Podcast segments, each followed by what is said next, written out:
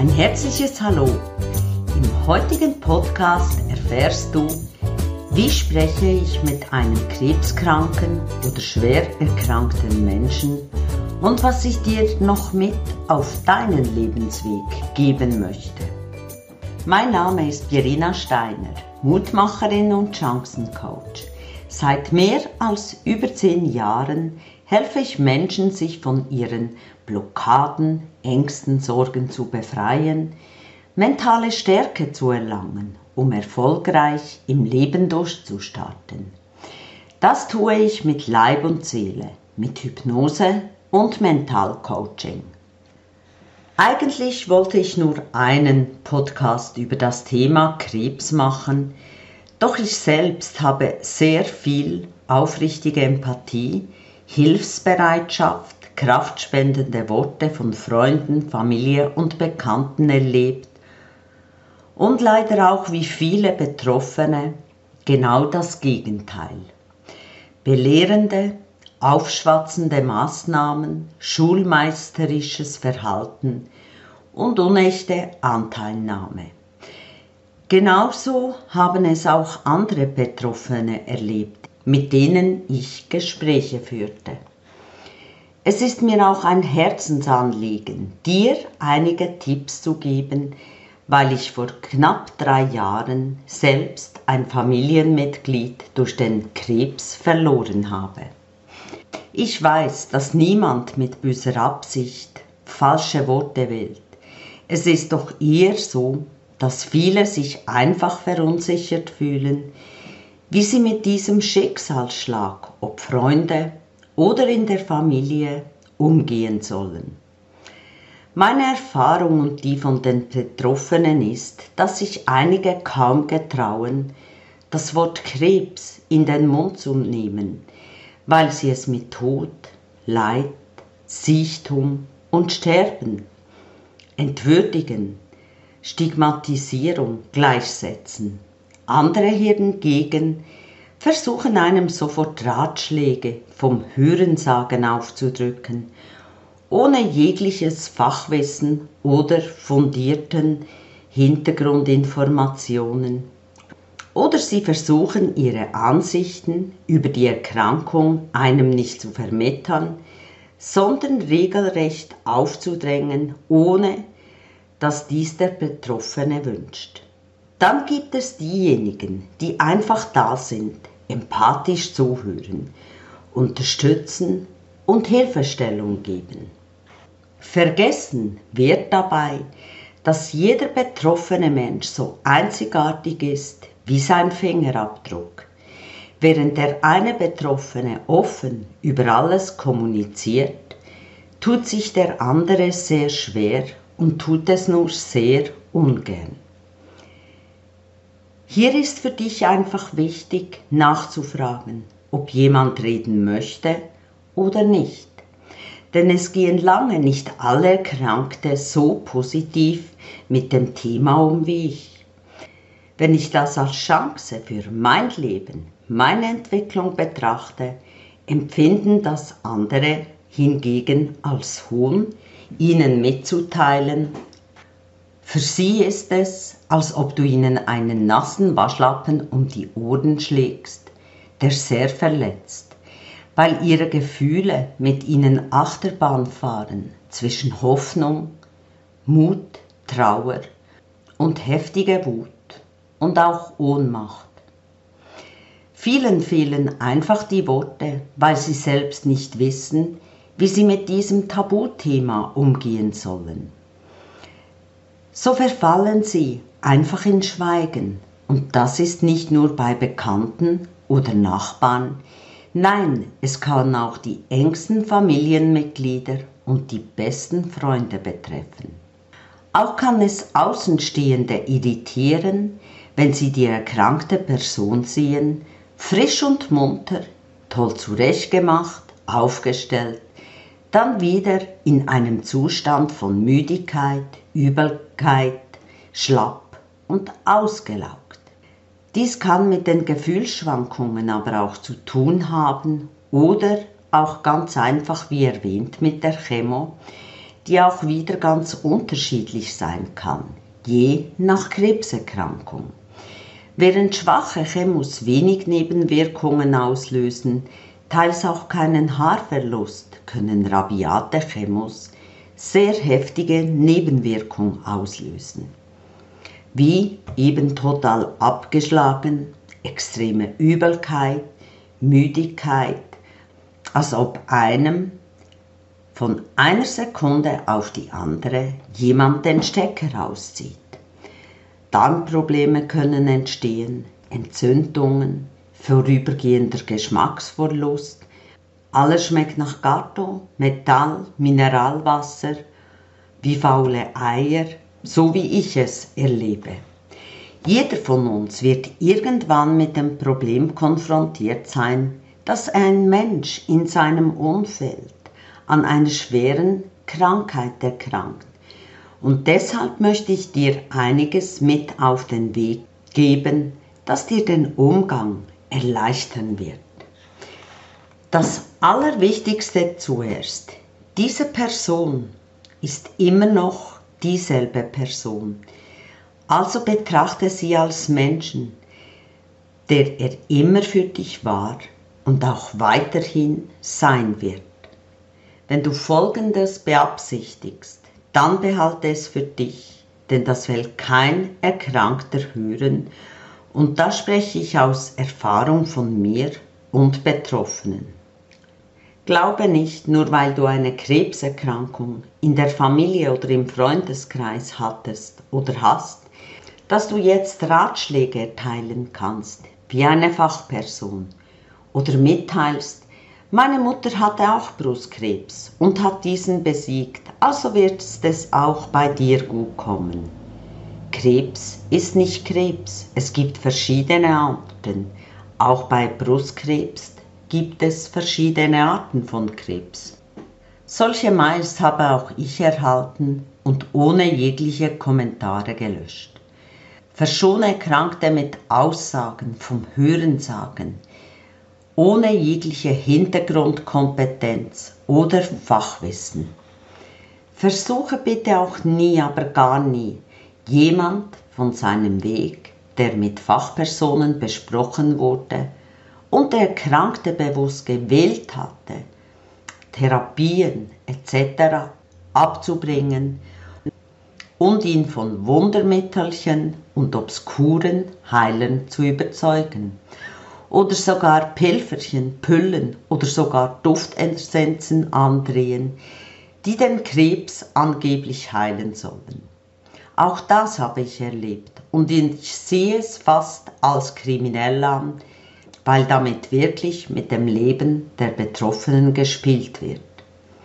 Verschone Erkrankte, ihnen deine Meinung aufzudrängen, egal ob es sich um Maßnahmen, Therapien, Rekonstruktionen oder sonst was handelt. Denn dies hat absolut nichts mit Empathie zu tun, sondern mit dem eigenen Gedankenhut, den man anderen aufzudrängen versucht. Gerade bei rabiaten Krebs sind manchmal radikale Maßnahmen notwendig, um zu überleben, genauso wie das bei Angelina Jolie war. Und dann muss der Betreffende selbst entscheiden, was er tut oder unterlässt, weil es einfach sein Leben ist. Angelina Jolie trifft auf mich zu und meine Entscheidung ist klar wie das Amen in der Kirche, weil ich leben will. Auch da habe ich Kommentare gehört wie Du wirst ja wohl nicht in deinem Alter noch einen Brustaufbau machen. Prothesen reichen auch aus und die sehen auch sehr gut aus. Als ich intervenierte, fingen sie noch zweimal an und wollten mich überzeugen, bis ich lauter wurde, für mich ein No-Go.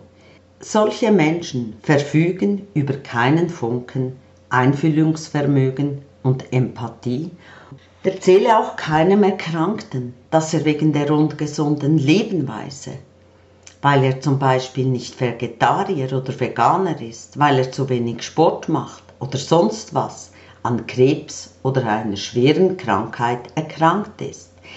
Denn ob wir an Krebs erkranken oder nicht, liegt nicht nur an einer gesunden Lebensweise oder in den Genen.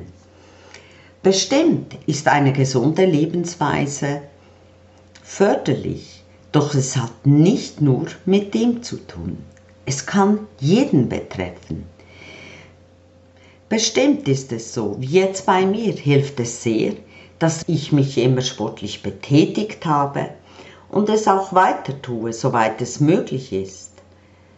Dass ich mich gesund ernährt habe, auf meinen Stoffwechsel geachtet habe. Das ist jetzt in der Erkrankung mein großes Plus, wie auch die Ärzte bestätigen. Doch es ist immer die Entscheidung der Betroffenen, was sie tun oder was sie unterlassen. Erzähle auch keinem Betroffenen, dass du dir wünschst, du würdest ihm den Krebs gerne abnehmen, wenn du könntest, und du ihn haben solltest statt er. Das ist schier Blödsinn und solche Aussagen nerven, weil sie nicht wirklich aufrichtig sind und du bestimmt keinen Krebs willst. Teile nie einem Erkrankten mit, was für ein Armer er ist, dass er das durchmachen muss, wie arm er ist, dass es ihn trifft und Worte wie O je, du Arme und so weiter. Damit fühlt er sich nur bemitleidet. Du drängst ihn nur in eine Opferrolle, was absolut nicht förderlich ist für die Genesung. Jetzt habe ich dir viel erzählt, wie der Umgang eben nicht sein sollte. Doch wie sollte er denn sein? Was wünschen sich Betroffene? Wie kannst du sie am meisten unterstützen?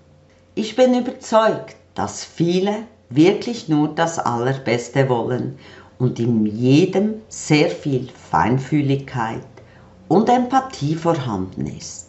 Gute, aufbauende Gespräche können immer dann stattfinden, wenn sich ein Angehöriger, Freund die Mühe macht, sich ein wenig fachlich in die Thematik von Krebs oder schweren Erkrankungen einliest, weil dadurch das Verständnis ganz anders ist und nicht einfach vom Hörensagen irgendetwas dahingeplappert wird. Betroffene wünschen sich auch einfach Zeit mit Angehörigen, Freunden, Bekannten, die ihnen geschenkt wird wann immer sie genügend Energie dazu haben. Wie zum Beispiel meine tolle Freundin, die sich etwas Tolles ausdachte, mich mit dem Auto abholte und mir einen wunderschönen Nachmittag ermöglichte mit einer Überraschung und auch sonst immer für mich da ist. Oder meine Schwester, mit der ich gute Gespräche habe und mir klar mitteilt, dass ich jetzt das Wichtigste bin und sie jederzeit für mich da ist, wenn nötig auch alle Termine koordiniert nach meinen.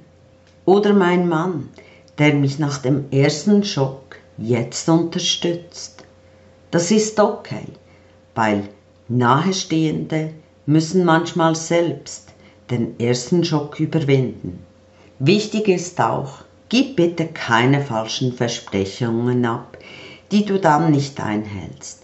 Wie ich bin immer für dich da, du kannst mich jederzeit anrufen, wenn du Hilfe benötigst oder wenn ich dich irgendwo hinfahren muss. Und dann hast du nie Zeit. Bedenke auch, nicht immer will jemand über seine Erkrankung sprechen oder es müssen tiefe Gespräche stattfinden sondern einfach auch mal etwas Lustiges miteinander unternehmen, erleben, einen schönen Waldspaziergang, irgendetwas, das Freude und Spaß macht. Das ist richtige Seelennahrung. Wichtig ist auch, nicht über den Erkrankten zu entscheiden, ohne seine Einwilligung. Bedenke immer, es ist sein Leben. Er ist nur erkrankt, und nicht entmündigt. Er entscheidet, was er will, was ihm gut tut. Die größte Unterstützung gibst du ihm, wenn du seine Entscheidung akzeptierst. Die schönsten Geschenke, die du machen kannst, ist Zeit, Liebe, Zuhören, Dasein, etwas Gutes tun, hilfsbereit und aufbauend sein. Vielleicht hast du auch eine kreative Ader und bastelst ein Gutscheinheft, in dem du dich anbietest für irgendwelche Arbeiten in der Wohnung, sei es bei der Reinigung zu helfen, Unterstützung bei Besorgungen, ein gemeinsamer kleiner Ausflug. Deiner Fantasie sind keine Grenzen gesetzt. Denke bitte daran, dass der Stellenwert Leben eine andere Bedeutung bekommen hat, als vielleicht bisher der Betroffene dem zugestanden hat. Er wird über viele Dinge nachdenken, wenn er sich bis anhin nicht damit befasst hat.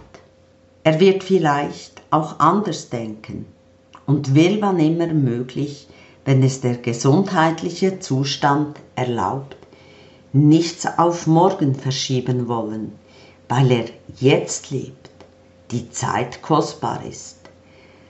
Denn viele Betroffenen lernen ihr Leben, ihre Zeit erst durch die Erkrankung wirklich zu schätzen und erinnern sich dann, was sie im Leben wirklich wollten. Es kann sein, dass alte Träume hochkommen, die bisherige Lebensweise in Frage gestellt wird, dass ein anderes Bewusstsein erweckt wird, mehr im Hier und Jetzt zu leben und wann immer möglich, nichts auf morgen zu verschieben. Es kann auch sein, dass sie bedauern, nicht mehr an sich selbst gearbeitet zu haben, sich mit sich selbst und ihrem Urbedürfnis beschäftigt zu haben oder die Zeit genommen, sich selbst besser kennenzulernen, auf ihre Bedürfnisse zu achten. Ich möchte dich in diesem Podcast ermutigen, auch wenn du gesund bist, mehr auf dich und deine Bedürfnisse zu achten dir Zeit zu nehmen für deine persönliche Entwicklung, die in solchen Situationen mehr als Gold wert ist. Ich möchte dich ermutigen, mehr Dankbarkeit für dein Leben zu entwickeln, dich selbst, das Leben und deine Gesundheit mehr zu wertschätzen. Ich möchte dich auch ermutigen, aus der allgemeinen Volkskrankheit dem Aufschieberitis auszusteigen und ins Tun zu kommen, aktiv zu werden und nichts auf später verschieben, weil später zu spät sein kann. Wenn du Dinge in deinem Leben als beschwerlich empfindest, Blockaden, Ängste, mangelndes Selbstbewusstsein, die dein Leben einschränken, dann warte nicht auf eine Besserung die irgendwo in den Sternen steht oder nie eintrifft. Gehe es an und hole dir professionelle Hilfe. Habe den Mut, es jetzt anzugehen und dich vom hinderlichen Ballast zu befreien, damit du dein kostbares Leben jetzt in vollen Zügen genießen kannst. Handle, lebe als gäbe es kein Morgen. Das wünsche ich dir von ganzem Herzen. Sollte dir mein Podcast gefallen haben, würde ich mich freuen, wenn du ihn abonnierst und einen Kommentar hinterlässt. Auch würde ich mich freuen, wenn du Betroffene kennst, denen dieser Podcast weiterhelfen könnte, dass du sie darauf aufmerksam machst. Ich wünsche dir von Herzen viel Gesundheit, Lebenserfolg. Deine Pierina Steiner.